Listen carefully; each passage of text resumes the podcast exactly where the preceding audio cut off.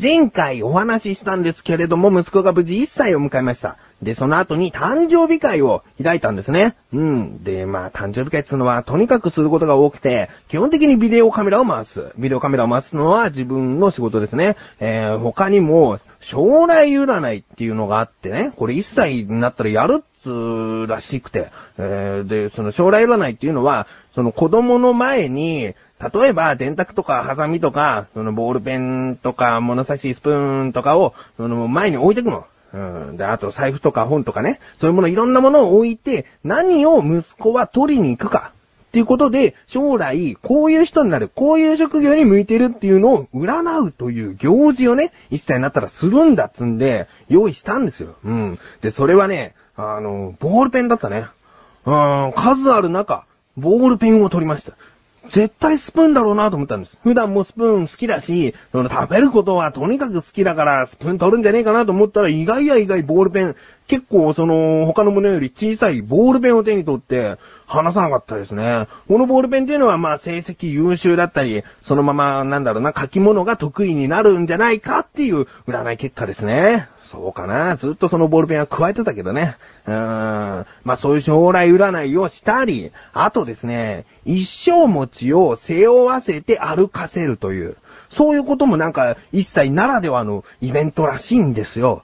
うん。で、その一生餅っていうのはどうやら、その一生、1.8キロあって、一生と、その、人の人生の意味の一生、一生をかけて、一生丸く長生きできるようにという願いを込めて、その誕生日に使用するらしいんですよね。で、その、他にも食べ物に一生困らないようにという意味も込められてるらしいんですけれども、うちの子はまだ歩けないんで、その、背負わせたはいいものの、えー、なんだろうな、物にこう捕まり立ちをして泣いてるだけっていうね。これでもいいのかなと。あー、まあ、一歳の誕生日とはこんなに大変なものかと。うーん、どうやらね、その、なかなか昔の子というのは、一歳迎えるまでに死んでしまうケースが多かったらしいんですよ。その、医学が進歩してなかったりする時代は、やっぱり一歳迎える前に亡くなってしまうお子さんが多かったらしくて、一歳になったら盛大にお祝いしようということで、こういう行事事が多いんですよ。うーん、まあね、その、ちょっと忘れちゃいけないよね。例えばお正月のね、その年が明けて明けましておめでとうございますっていうのも、無事一年を迎えられましたねなんつう意味らしいから、そういったなんだろうな、当たり前に思っちゃいけないね。おめでとうございますとか、誕生日おめでとうとかいうのは、やっぱり深く受け止めなきゃいけないと思う。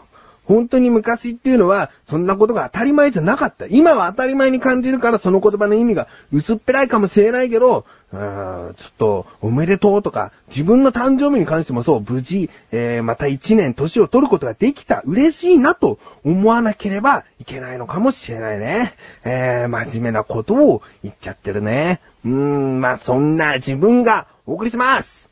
菊池賞のなだらか向上心。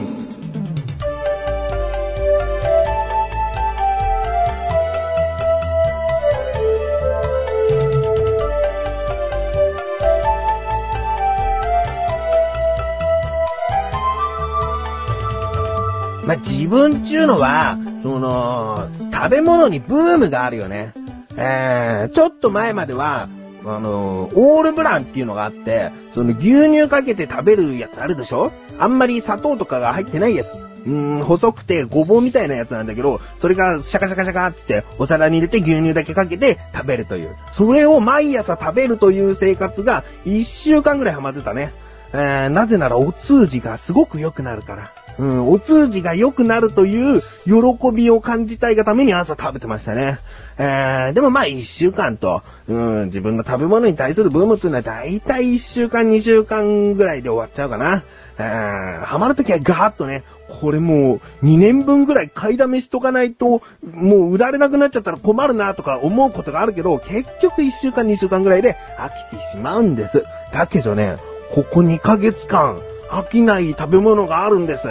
うーん、これはね、もうこれ、すげえハマりそうって思った時に、なだらか向上心でなんで話さなかったかっていうと、きっと当分飽きないだろうなという自信があったからですね。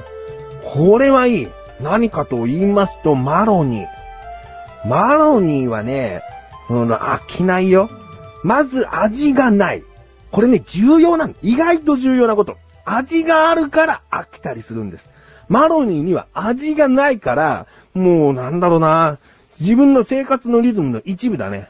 えー、パソコンに向かって作業するときは常にマロニーを食べている。だからほんと丸2ヶ月間、ほとんど食べてない日はない。毎日食べてるものですね。うん。で、マロニーって、なんだろうな、どういうイメージがありますか？水にふやかしたり、まあ、お湯の中に入れて、まあ、お鍋か、お鍋の中に入れて、その、白滝みたいになるやつでしょ？っていうイメージですかね。えー、まあね、自分は、そのまま食べます。硬いポキポキっと、ポリポリかな。えー、そうやって食べるのが好きですね。あでね、意外や意外、マロニーはね、カロリーがね、あ、こんなことを言いたいんじゃないよ。本当にしたいから言ってるだけね。ダジャレな気分で言ってないよ。マロニーのね、カロリーはね、すごいんです。えー、自分が好きなのは、太麺タイプ2.7ミリっていうマロニーで、で、一袋に 220g 入ってるんですね。うん。で、そこに表記されてる、その栄養成分表ね、エネルギーは何カロリーっていうのは、100g あたり349カロリーなんです。ね結構あるでしょで、220g 一袋に入ってるから、これは約2倍とちょっとで、700カロリーちょっとあるってことなんですよ。はあ。でね、そんなもの食べてたら、太るだけじゃないかと思うんでしょ？思うけど、マロニーはね、もう一本食べるのに時間がかかるし、そんなバクバクバクバク食べれるものじゃない。うん。口の中で小さく噛みちぎって食べたりだとか、口の中でちょっとふやかして食べるとか、そういう食べ方をしてるので、あんまりバクバクいかないんですよね。えー、事実、2ヶ月間で、そのマロニーは、今のところ、2.5袋ぐらい。うん、3袋いってないんですね。うん、それだけ長持ちするお菓子、お菓子じゃないな。えー、でも自分の中のお菓子っぽいからな。そういう食品ですね。えー、おつまみですね。うーん。えー、でもね、このマロニー、どんどんどんどん食感変わるんです。先ほど言ったように、あのー、ちびちび噛んで食べてもいいし、口の中でちょっとふやかした後に食べるのもいいんです。だけど、自動的に食感が変わるというのがマロニーの魅力の一つですね。何かというと、室温、湿度によってマロニーの硬さが変わります。うん。まあ今、冬で寒いですね。寒い中放置しとくとマロニーは硬くなります。だけど暖房なんかで部屋を温めた後のマロニーは、なんかムニンというね、ムニンっていう風に噛めたりするという、このマロニーですね、ぜひおすすめしたい。うん。あの、小さいお子さんとかは真似しない方がいいですね。ちょっと硬かったりするので、えー、喉とか痛めてしまうかもしれない。大人の方、ぜひですね、マロニ、食べてみてください。もし余ってもまだ寒いから、お鍋に使ってください。とりあえずそのまま一本ちょっと食べてみて、ハマるかもしれないですよ。どうも、メガネタンマーニです。マシュルです。毎月第2水曜日更新のアスレティック放送局。いとこ同士ではない男二人が、あれやこれやと話しつく皆様に汗と涙の大感動をお届けできません。プロ顔負けの歌と踊りをお届けできません。熱々できたてミックスピザをお届けします。すんのかよ。もうそれ熱くて熱くて多いやけど。でもそんなあなたが食べたいのってバカ野郎。アスレティック放送局の口枝ラジオ、ぜひお聞きください。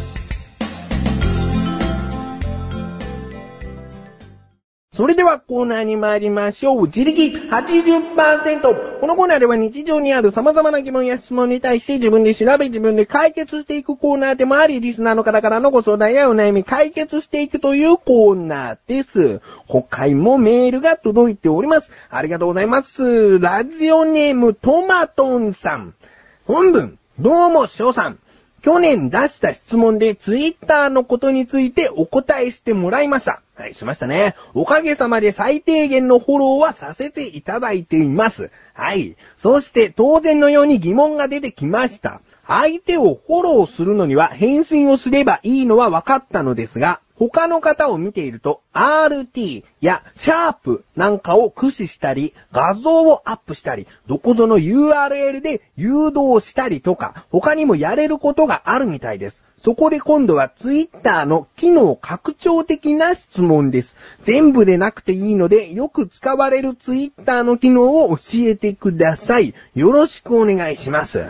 ということですね。はい、ツイッター自分もよくやっております。えー今回は機能拡張的な質問ということで、えーぜひ、ちょっと、まあ、知ってる人も多いかもしれないですが、えー聞いてください。それでは行きましょう。今回の疑問。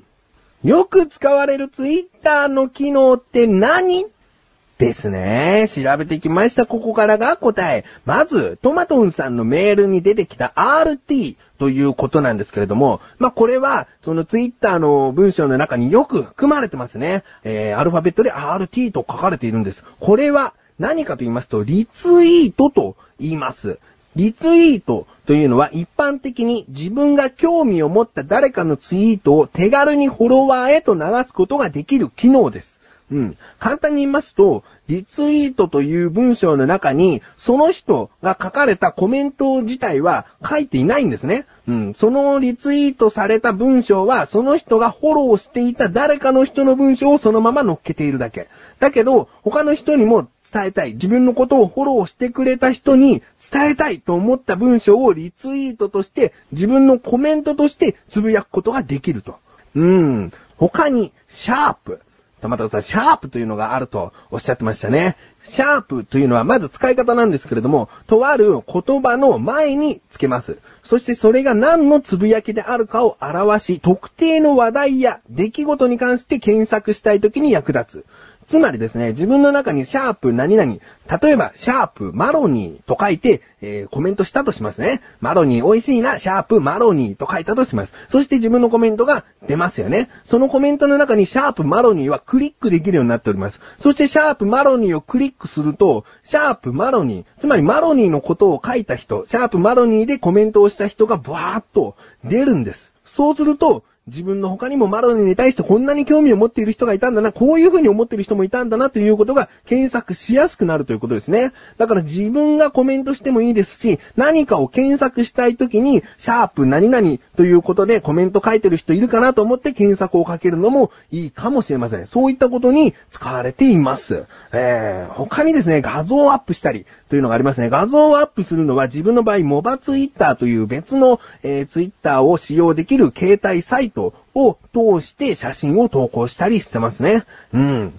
他ですね。そうですね。あと自分はリストという機能を使ってますね。えーリストというのは、えー自分があまりにもフォローしすぎてしまった。追いついていかない。だけどこの人とこの人とこの人の、その、つぶやいたことに関しては見逃したくないと思ったら、自分がリストを作ってその人たちをリストの中に入れてあげてください。そうすると、リストを押すことによって、いつでもその人たちだけが表示されたツイッター画面になります。うん、そういう風に使い分けるのかな。だから他にもいろんなジャンルでリストを作って、えー、ジャンル分けしている方もいらっしゃるんじゃないかなと思います。えー、こういった感じで、いろいろとまだツイッターには機能があるのかな。えー、そしてツイッターなんかやったことないという人、本当に意味わからなかったと思いますけれども、やってみると意外とハマるかもしれない。まずはそのツイッターという twittter を検索して、ちょっといじってみてはいかがでしょうか。こういった感じで日常にある様々な疑問や質問の方をお待ちしております。投稿フォームよりなだらか向上心を選択して、どしどしとご投稿ください。以上、自力80%でした。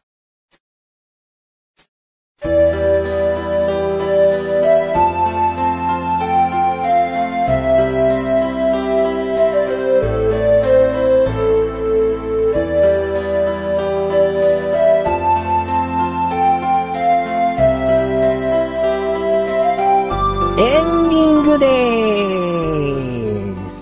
はい、ということで、今回ツイッターに関してバーッと喋った、ツイッターとマロにね、えーまあマロには置いとく、ツイッターに関してバーッと喋ってきたけれども、改めて喋ることで自分も勉強になりましたね。あ、こういうことかと分かりましたね。えー、まあトマトさん、メールありがとうございます。